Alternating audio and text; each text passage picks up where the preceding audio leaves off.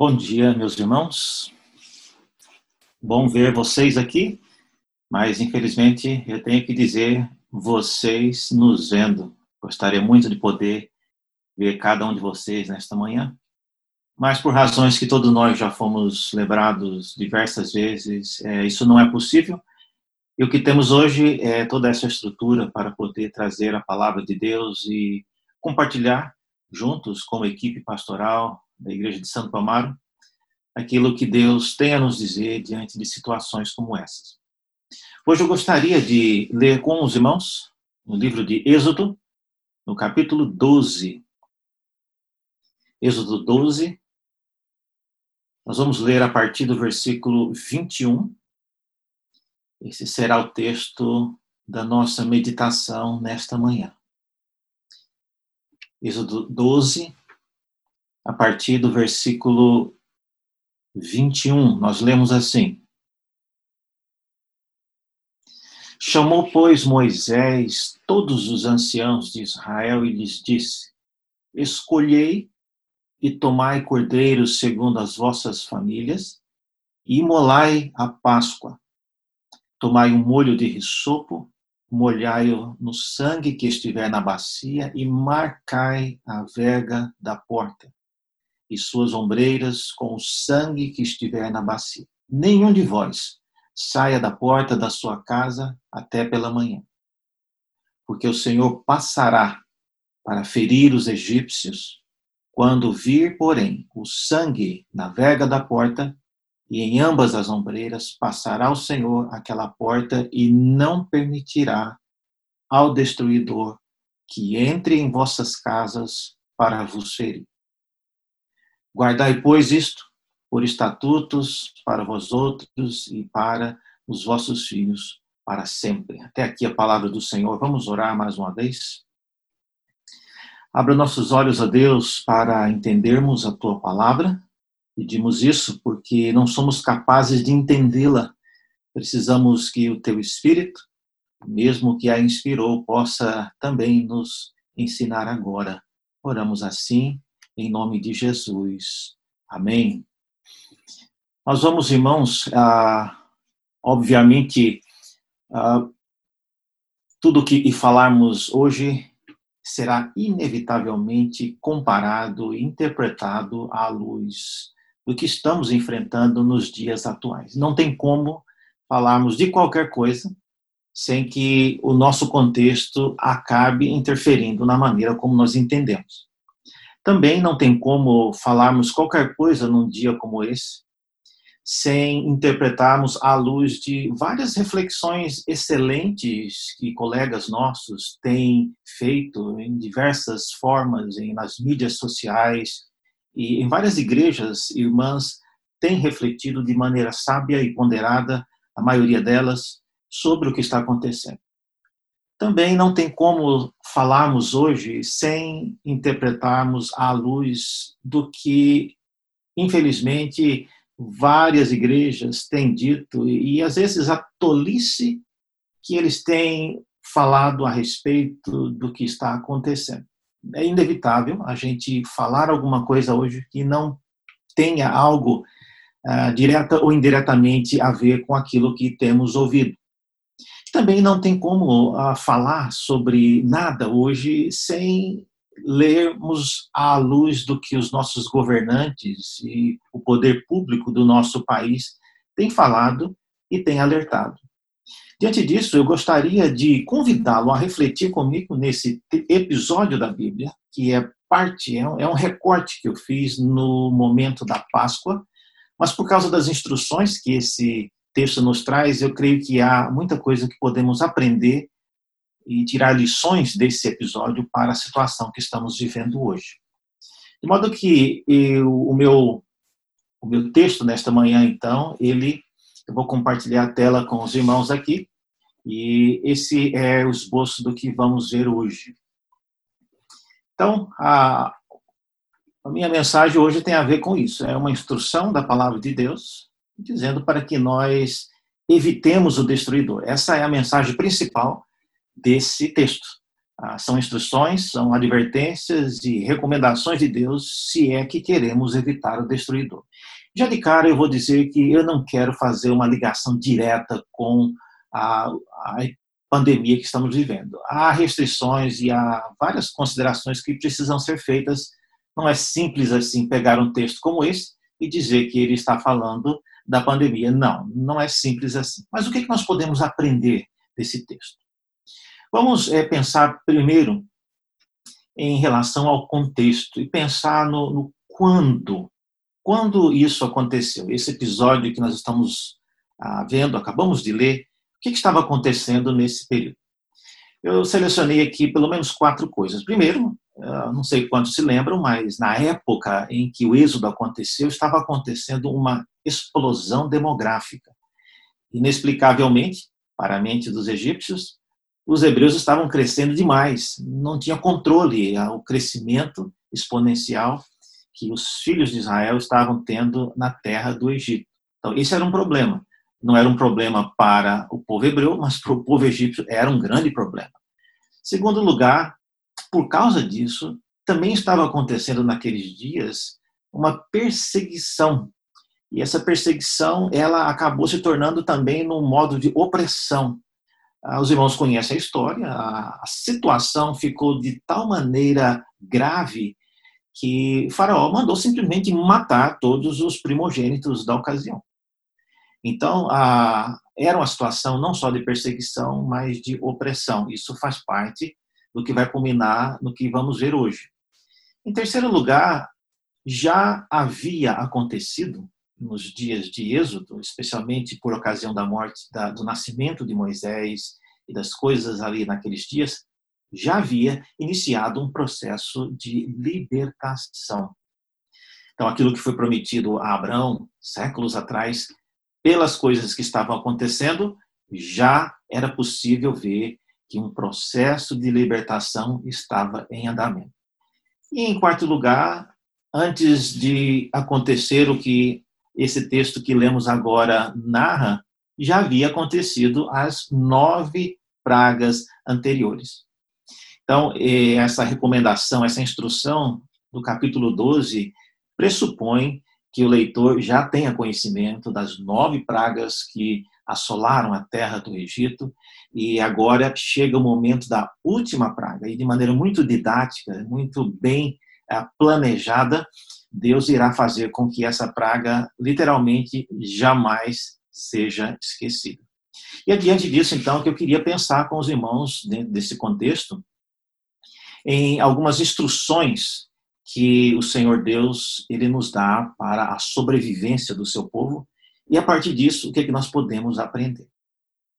Primeira instrução que nós vemos aí é que Deus pede, veja no versículo 22, para que eles marquem a vega da porta.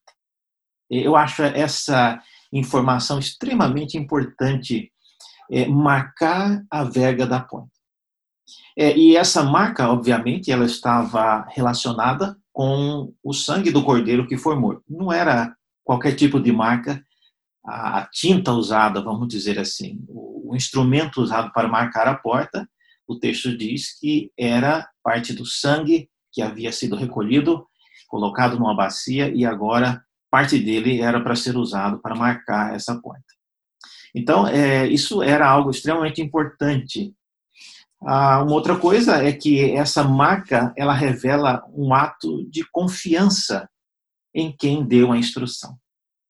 É, eu digo isso porque para quem viveu as nove pragas anteriormente e agora na última praga, Deus vem com essa, vamos dizer, essa novidade e agora, para ele saber quem era hebreu e quem era egípcio, era necessário que marcasse a porta. Se tivesse algum israelita mais cético ou mais teimoso, diria: não, peraí. É, em outras pragas, Deus ele soube dividir muito bem. Ele sabia quem era hebreu, quem era egípcio. É, as doenças vieram somente para os egípcios. Todas as assolações fizeram muito bem distinção entre egípcio e hebreu, porque essa moda agora de marcar a porta. Bom, uma coisa é certa, meus irmãos, a instrução foi dada, se os filhos de Israel quisessem se aproveitar do livramento que viria naquele dia, eles teriam que obedecer às instruções. Então, isso é uma coisa importante e revela, antes de qualquer coisa, uma confiança em quem está dando a instrução. No caso, é o nosso Deus, ele está dando essa instrução, que é uma instrução de sobrevivência. Aqui não vem como apenas uma sugestão. Olha, que tal vocês é, darem uma pintada na porta? Não, é uma instrução que revela um ponto crucial na sobrevivência. E uma outra coisa também sobre essa marca é que ela era uma marca para a casa. Eu acho interessante isso. Por que, que Deus não disse, eu quero que cada um, individualmente, pegue parte do sangue e, e digamos, molhe a sua testa? Ou dê uma chamiscada na, na sua roupa? Eu quero ver marcas do sangue do cordeiro na, nas suas vestes. Poderia ter feito isso. Mas por que, que Deus escolheu marcar o portal de entrada da casa? Nós vamos ver sobre isso já já, mas é, é diferente. Há algo interessante sobre isso, mostrando que Deus, nesse momento, a instrução dele tem a ver com a vida comunitária, tem a ver com o povo de Deus reunido. Então, a instrução era para que se marcasse a vega da porta, os umbrais das portas de cada israelita. Então, essa é a primeira instrução. A segunda instrução, então, é muito interessante e é até tentadora para aplicar para os dias atuais, mas a instrução é de que não saísse da porta para fora. Ah, ontem eu estava numa, num, em um local e alguém me mostrou uma mensagem é, no WhatsApp e era usando a voz do, do nosso do, do GPS, né, do Waze, e alguém digitou um destino, e o Waze, quando em lugar de falar, prontos, estamos prontos para ir, o Waze, ele responde, ah, não vamos para lugar nenhum. Qual parte de ficar em casa que você não entendeu? Então, é mais ou menos isso aqui, nessa situação. A instrução de Deus para o seu povo é essa não é para sair da porta para fora. Naquela noite, pelo menos. É interessante isso, meus irmãos, porque a proteção de Deus, ela é uma proteção que nos cobre o dia todo, em qualquer lugar, em qualquer época. Porque Deus, nesse dia específico, ele queria que os seus filhos não saíssem de casa, ficasse da porta para dentro. Isso pode levantar, inclusive, é, para alguns, é, suspeição sobre será que a cobertura que Deus ele promete não é capaz de nos alcançar em outros lugares? Não, não é isso, é, mas é uma instrução que foi dada para a nossa sobrevivência e para o que Deus iria fazer naquele dia, era indispensável que o povo de Deus ficasse dentro de casa. É, isso porque o testemunho pedagógico de estar dentro de casa ou de ser identificado com o domicílio que havia sido marcado com o sangue do cordeiro, isso terá uma consequência enorme para o que Deus quer ensinar, ah, não só para aquela geração, mas para várias gerações a partir daqueles dias.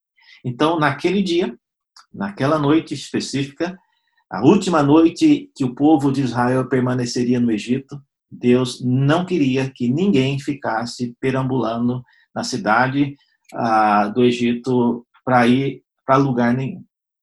Então, essa é a segunda instrução. A terceira instrução que o texto traz tem a ver com o chamado destruidor.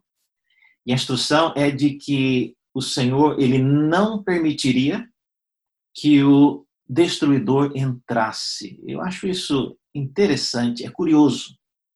Diz o versículo é, 23, se você olhar na sua Bíblia, o versículo 23 diz que ah, o Senhor passará para ferir os egípcios, e quando ele vê, quando o Senhor vê ah, o sangue na verga da porta, em ambas as ombreiras, o Senhor passará aquela porta e não permitirá ao destruidor que entre em vossas casas para vos ferir. Aqui, um rápido comentário: a expressão Páscoa, é, no original, em hebraico, tem a ver com essa expressão passará. Passar, é, passar, ou seja, passar por cima, é daí que vem a palavra Páscoa. Inclusive, em inglês, a expressão Páscoa, Passover, é, também reflete um pouco disso, de passar por cima, ou seja, deixar de lado aquele domicílio. Então, essa é a terceira instrução, e ela revela que Deus ah, faria algo diferente, inusitado, que é ah, fazer com que a, a casa marcada com aquele sinal, o Senhor não deixaria o destruidor entrar ali. É, isso é importante, irmãos, porque o papel do destruidor não tem a ver com um, um demônio saindo na cidade do Egito, ah, ou o próprio Deus saindo correndo atrás de quem estivesse andando pela rua. Não, não é essa a imagem. A imagem, diz o texto, é que todos estariam em casa e, e esse anjo, ah, ou esse destruidor, ele parece ser distinto do próprio Deus, porque o texto descreve que o Senhor passaria junto. Então, esse destruidor não é uma, um ser que foi solto ali no Egito e seja o que Deus quiser agora. Quem ele pegar, pegou. Não. Ah, pela descrição do texto, parece que o Senhor Deus ele estava junto, monitorando exatamente o que estava acontecendo. E é por causa disso que ele então não deixaria que o destruidor entrasse dentro das casas marcadas com os, o sangue do cordeiro nos umbrais. Mas então esse é o primeiro ponto. O Senhor é, ele não deixaria entrar. Outra coisa ainda sobre esse, essa terceira instrução de sobrevivência é que o grupo de risco, se podemos usar esse termo agora, ele era um grupo de risco muito específico. Primogênitos egípcios, esse é o primeiro perfil do grupo de risco. Se fosse primogênito e se fosse egípcio, é 100%. Aí não havia margem uh, de escolha. Não tinha como, por exemplo, um egípcio uh, entrar dentro da casa de um hebreu só para esconder lá, fingindo que era do povo e assim sobreviver. Não. É, isso era algo específico. Todo primogênito egípcio iria morrer naquela noite. E também, parte desse grupo de risco que poderia ser aumentado é se um israelita resolvesse sair batendo perna naquela noite para ver alguma coisa, resolver algum problema, alguma pendência. Esse também se tornaria, infelizmente, uma pessoa incluída no grupo de risco. Então, diante disso, o Senhor dá essa instrução e mostra que ele sim estaria preparado, planejado para proteger o seu povo, mas isso exigiria do seu povo obediência compreensão do que estava acontecendo e entender que o que eles estavam passando serviria de lição e de instrução para várias gerações nos séculos e séculos depois deles mesmos. Quais são as aplicações, meus irmãos, disso para nós nos dias de hoje? Vivemos em uma época diferente, as ameaças que temos não são semelhantes àquela daquele dia no Egito. Mas que tipo de lições nós podemos tirar à luz do que tem acontecido hoje, a partir do texto que nós lemos? Eu selecionei aqui três coisas rápidas. É, essa devocional ela tem que ser rápida mesmo, mas três coisas aqui eu trago para a nossa meditação como aplicações. Primeira delas, qual tem sido a eficácia real daquilo que marca o seu domicílio ou a sua igreja local? Você já pensou nisso? Infelizmente, eu tenho que dizer isso, algumas igrejas, até ah, igrejas evangélicas e próximas de nós, ah, às vezes usam o momento para ah, colocar a Bíblia e o nosso Deus como um Deus que irá nos proteger e dando-nos a liberdade de sair, não obedecer às instruções que os governantes e o poder público têm colocado e confiar em Deus e sair e não deixar de se reunir. Olha, isso não é um bom exemplo. E os que sobreviverem dessa pandemia já vão levar, os evangélicos vão levar a pecha daqueles que desobedeceram e acabaram em algumas situações, em alguns países isso aconteceu, acabaram ah, alastrando mais, sendo veículos para proliferar a propagação do vírus. Mas qual é a eficácia real nesse momento é, daquilo que você, como família povo de Deus, e, ou até como denominação igreja local tem deixado para o seu bairro. Pense nisso. Segunda coisa que eu gostaria de deixar é sobre limites. Essa segunda instrução que Deus dá a respeito de não sair de casa naquela noite, isso nos ensina, meus irmãos, sobre limites que precisamos ter. Ah, o evento do Êxodo, todos sabem, ele foi usado posteriormente na Bíblia para ilustrar a libertação do povo de Deus das garras do pecado. E obedecer à instrução de Deus, ficando em casa naquela noite específica, deve nos lembrar, deve nos questionar sobre os limites que devemos ter para a vida cristã e aquilo que, o modo como nós vivemos essa situação que vivemos hoje de pandemia tem nos forçado a ficar dentro de casa, mas ao fazer isso, pensemos também nos limites que nós devemos impor de maneira às vezes séria e grave aos tipos de relacionamentos, de comportamentos e de ambientes e que já havíamos nos acostumados a frequentar. Então, que esse momento sirva de reflexão para nos lembrar que precisamos ter limites naquilo que fazemos e nas coisas que falamos, naquilo que pensamos e até em quem nós somos. Em terceiro e último lugar, uma terceira aplicação é de que depois de ter obedecido todas as instruções, nós não podemos nos esquecer que é Deus quem impede o destruidor de entrar. Alguém poderia pensar da seguinte maneira: bom, se é Deus que vai impedir, então eu posso então sair na rua e já que Deus ele impede, é, mas aí está o segredo do que Deus está fazendo. Ele sim, ele impedirá, mas ele colocou instruções específicas. Então, aqueles que obedecem não podem entender que é a sua obediência que está lhe protegendo. A obediência coloca-nos como alvo daquilo que Deus está fazendo. E a grande lição que eu vejo dessa terceira aplicação é o que o restante do, do Novo Testamento, o restante da Bíblia coloca. Que a nossa luta não é contra carne nem sangue, mas contra principados e potestades, príncipes dominadores deste mundo tenebroso, o reverendo Leandro já pregou sobre isso semana passada, mas essa é realmente a nossa luta. E nessa luta, quem realmente está envolvido, enfrentando o nosso inimigo, é o nosso Deus. Portanto, eu gostaria que nessa ocasião nós pudéssemos ah, pensar nesse episódio, no livro de Êxodo, e pensar nessas coisas. O nosso Deus, ele nos protege, mas ele quer com certeza usar essa situação para ensinar o mundo em que nós vivemos a refletir nessas coisas. Que Deus nos abençoe e nos guarde, que nos ajude a entender a Sua palavra. Vamos orar mais uma vez? Abra nossos olhos a Deus e ajuda-nos a entender a Tua palavra. Pedimos que o Senhor nos capacite a vê-la e entendê-la como palavra Tua.